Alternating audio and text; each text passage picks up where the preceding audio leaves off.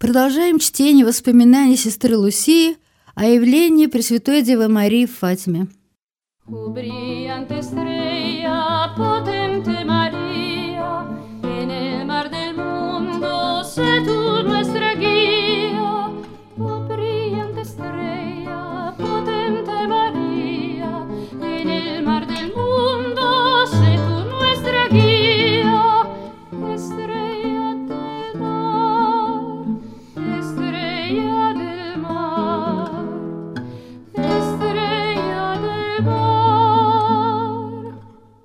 Преосвященный владыка, я достигла возраста, в котором моя мать посылала детей пасти стадо. Каждый должен был выпустить свое стадо в то время, когда его посылала мать, и тот, кто был первым, должен был ждать остальных у Барейра. Так мы называли маленький пруд у подножия горы. Когда мы оказывались вместе, то договаривались о пастбище на этот день и направлялись туда счастливыми и довольными, как на большой праздник. Здесь мы видим ваше Преосвященство Жасинту в новый период ее жизни, пастушкой. Мы завоевали доверие овет тем, что отдавали им свою еду, поэтому могли беззаботно играть, оказавшись на пастбище, так как стадо не разбегалось от нас. Жасинта любила слушать эхо в глубине долины, поэтому мы любили садиться на самую высокую скалу и развлекались, громко крича имена. Имя, которое откликалось лучше всего, было Мария – Иногда Жасинта произносила всю молитву «Радуйся, Мария, благодати полная», произнося последующее слово только тогда, когда кончала откликаться предыдущее. Мы также любили петь песни. Больше, чем светские песни, которых мы, к сожалению, знали много. Жасинта любила петь сальвы Регина. Вергемпура, Анхус, Кантая Комиго мы любили танцевать, и каждый инструмент, на котором играли другие пастухи, приглашал нас к танцу.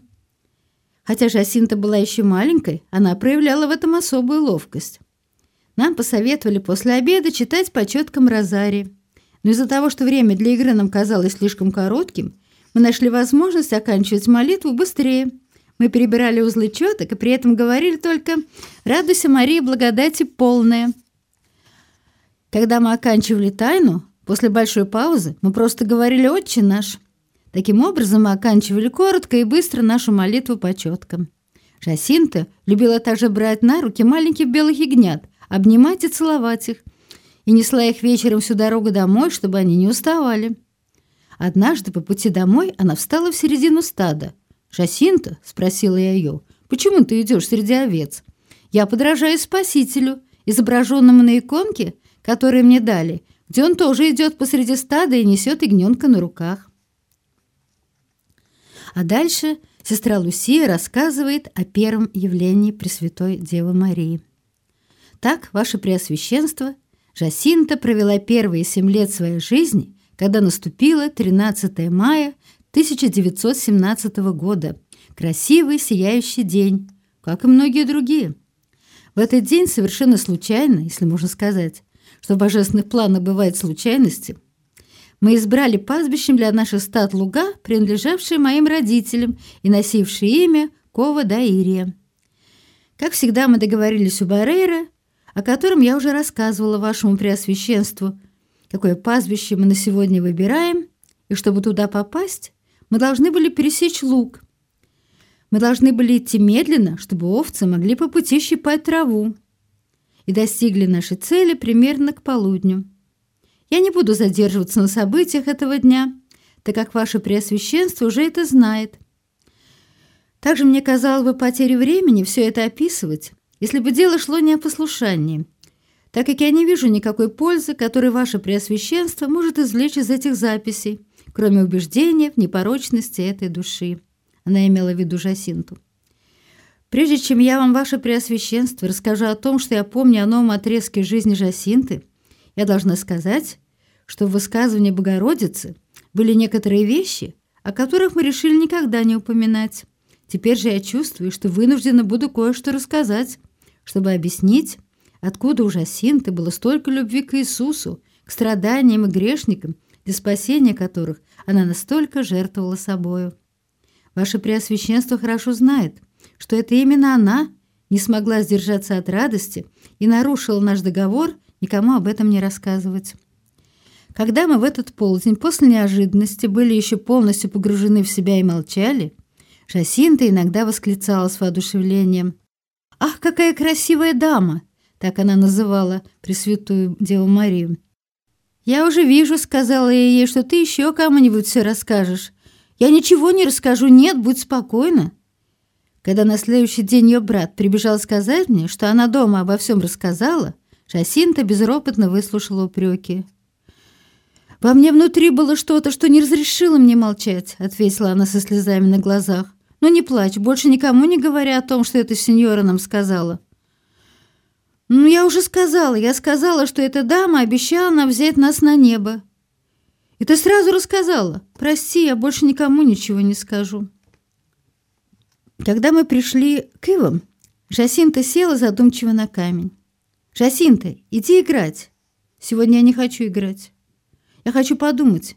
Владычица сказал нам, что мы должны читать розари и приносить жертвы ради обращения грешников. Если мы теперь будем молиться по четкам, то тогда мы должны будем произносить молитвы полностью. И жертвы. Как их приносить? Франсишку быстро обнаружил хорошую жертву. Отдадим наш обед овцам и принесем жертву тем, что не будем есть. Несколько минут наши запасы были розданы стаду. Так мы провели постный день, как его не знает даже самый строгий отшельник. Жасинта, все еще в задумчивости, сидя на своем камне, спросила. «Эта дама также сказала, что многие души попадут в ад. А что это такое, ад?» «Это пещера, полная паразитов, и костер», — так моя мать мне объяснила. «И туда попадают те, которые грешат и не исповедуются, и там они все время горят». «И они никогда больше не смогут оттуда уйти?» «Нет, и через много-много лет? Нет, ад никогда не кончается. И небо тоже нет. Кто попадает на небо, больше его не покидает. И кто попадет в ад, тоже нет. Ты не поняла еще, что они вечны, что они никогда не прекращаются. Это были наши первые размышления об аде и вечности. Больше всего Жасинту впечатляла вечность.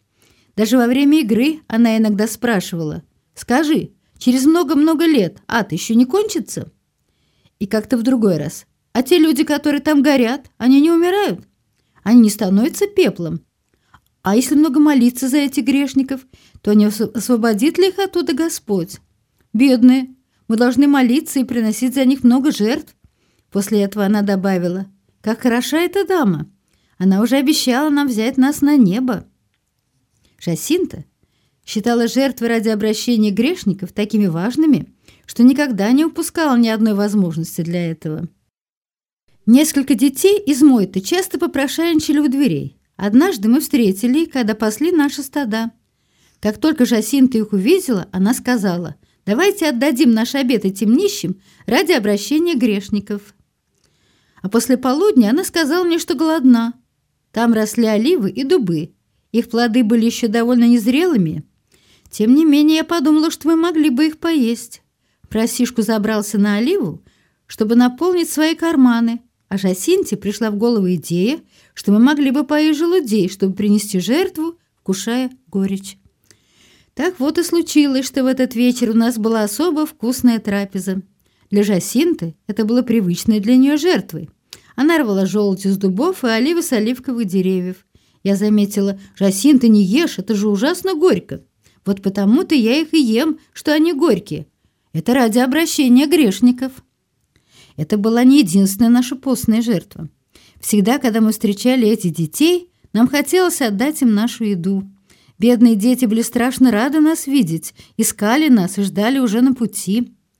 Как только мы их узнавали, Жасинта бежала к ним и отдавала всю нашу еду с такой радостью, будто у нас не было ни в чем недостатка. Наша пища в эти дни состояла из еловых шишек, корней колокольчиков, ежевики, грибов и еще некоторых растений. Жасинта казалась ненасытной в принесении жертв. Однажды один из соседей предложил моей матери свой лук, чтобы мы могли там пасти наших овец, но оно было далеко, и лето было в разгаре. Моя мать приняла великодушное предложение и послала меня туда. Из-за того, что там был пруд, из которого овцы могли пить. Моя мать посчитала, что нам лучше пообедать там в тени деревьев. По пути мы повстречали наших любимых бедняков, и Жасинта побежала отдать им наше добро. День был прекрасен, но солнце пекло так, что, казалось, хотело превратить всю местность в безводную пустыню. Жажда давала себя знать, а кругом не было ни капли воды. Сначала мы приносили свои жертвы во спасение грешников, делали мы это с воодушевлением, но довольно скоро мы уже были просто не в состоянии выносить жажду. Тогда я предложила моим друзьям пойти к соседней деревне и попросить воды.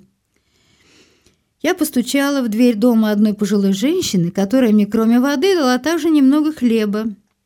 Я побежала поделиться с друзьями. Прибежав, я дала Франсишку воду и сказала, чтобы он попил. «Я не хочу», — ответил он. «Я хочу страдать за грешников».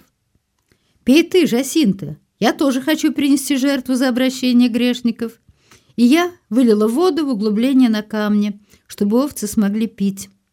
Жара становилась сильнее. Жасинта, обессиленная от слабости и жажды, сказала в своей простоте. «Скажи цикадам и лягушкам, чтобы они замолчали. У меня так болит голова». Тогда Франсишку спросил. «Не хочешь ли ты потерпеть это за грешников?» Бедная девочка положила голову на руки и ответила. «Да, я хочу. Пусть они поют». К этому времени уже распространялось известие о происшедшем. Моя мать была озабочена и хотела, чтобы я во что бы то ни стало отреклась от всего. Однажды перед тем, как я ушла со стадом, она хотела принудить меня признаться, что я солгала. Она осыпала меня то ласками, то угрозами, даже метла пошла в ход. После того, как ей не удалось получить иного ответа, кроме упорного молчания и подтверждения того, что я уже сказала, она послала меня со стадом и сказала, что я должна хорошо подумать. Она никогда не спускала детям лжи, а уж такую-то и подавно. И вечером она заставит меня пойти к людям, которых я обманула, признаться во лжи и извиниться перед ними. Когда мои товарищи увидели, что я плачу, то они побежали мне навстречу спросить о причине слез. Я им рассказала все, что случилось и спросил, ну скажите мне, что теперь делать? Моя мать хочет добиться любой ценой, чтобы я призналась, что лгала. Тогда Франсишку сказал Жасинте, вот видишь, это твоя вина. Почему ты все выдала? Бедная девочка опустилась на колени со сложными руками и попросила у нас прощения. Возможно, вы, ваше преосвященство, спросите, где она научилась этому жесту смирения. Я не знаю. Может быть, она видела своих сестер и братьев перед первым причастием. А может быть, так мне кажется. Жасинта была той, кому Богородица снеспослала большую полноту благодати в познании Бога и добродетели. Когда спустя некоторое время священник послал за нами, чтобы расспросить нас, Жасинта только стояла, опустив голову. Священнику удалось с огромным трудом вытянуть из нее только два-три слова. Когда мы вышли, я спросил ее – Почему ты не хотела отвечать священнику? Потому что я обещала больше никому ничего не говорить. Однажды она спросила меня, почему мы не должны никому говорить, что владычица велела приносить нам в жертву за грешников? Чтобы никто не смог нас тогда спросить, какие жертвы мы принесли. С развитием событий моя мать волновалась больше и больше. Поэтому она еще раз собрала все свои силы, чтобы заставить меня признаться, что я лгала. Однажды утром она позвала меня и сказала, что отведет меня к дому настоятеля, и когда я туда приду, то должна встать на колени и сказать, что я солгала, и попросить прощения. Когда мы проходили мимо дома моей тети, моя мать зашла туда на пару минут, а я использовала возможность рассказать Жасинте, что происходит. Когда она увидела, как я подавлена, она прослезилась и сказала, «Я сейчас же пойду и позову Франсишку». Мы пойдем к твоему колодцу и будем молиться». После возвращения я побежала к колодцу. Оба стояли на коленях и молились. Когда они меня увидели, Жасинта подбежала ко мне, обняла и спросила, что со мной было. Я рассказала, и она ответила. «Вот видишь, мы не должны больше ничего бояться. Владычица всегда нам помогает. Она нам хороший друг».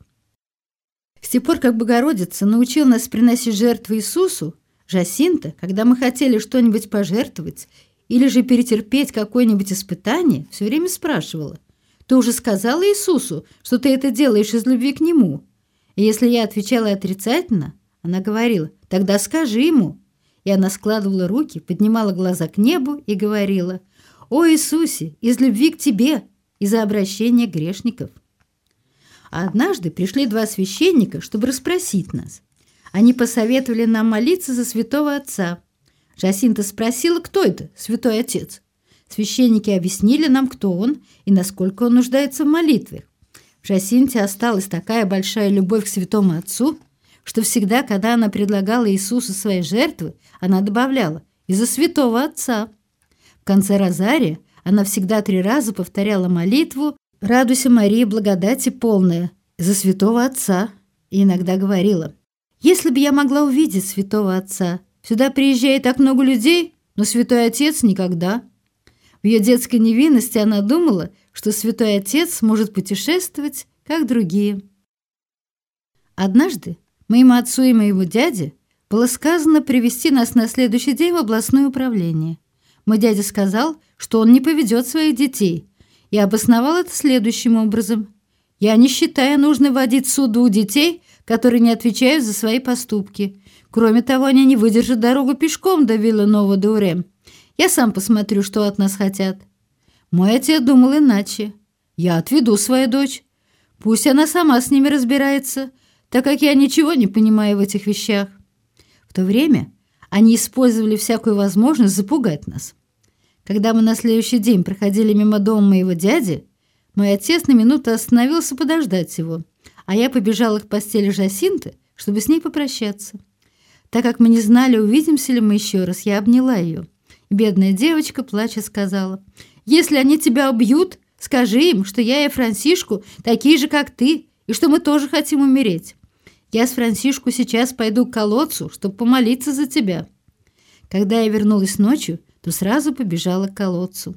Там они оба стояли на колене, склонившись над колодцем, утнув голову в ладони и плача. Когда они меня увидели, то очень удивились. «Ты еще жива? Твоя сестра пришла за водой и сказала нам, что они тебя уже убили. Мы так много за тебя молились и так оплакивали тебя». Noche de contento, placida y serena, en que el firmamento de estrellas se llena. Передачу по книге «Матушка Лусия рассказывает о Фатиме» подготовила и прочитала Анна Войтович. Звукорежиссер Андрей Антонов.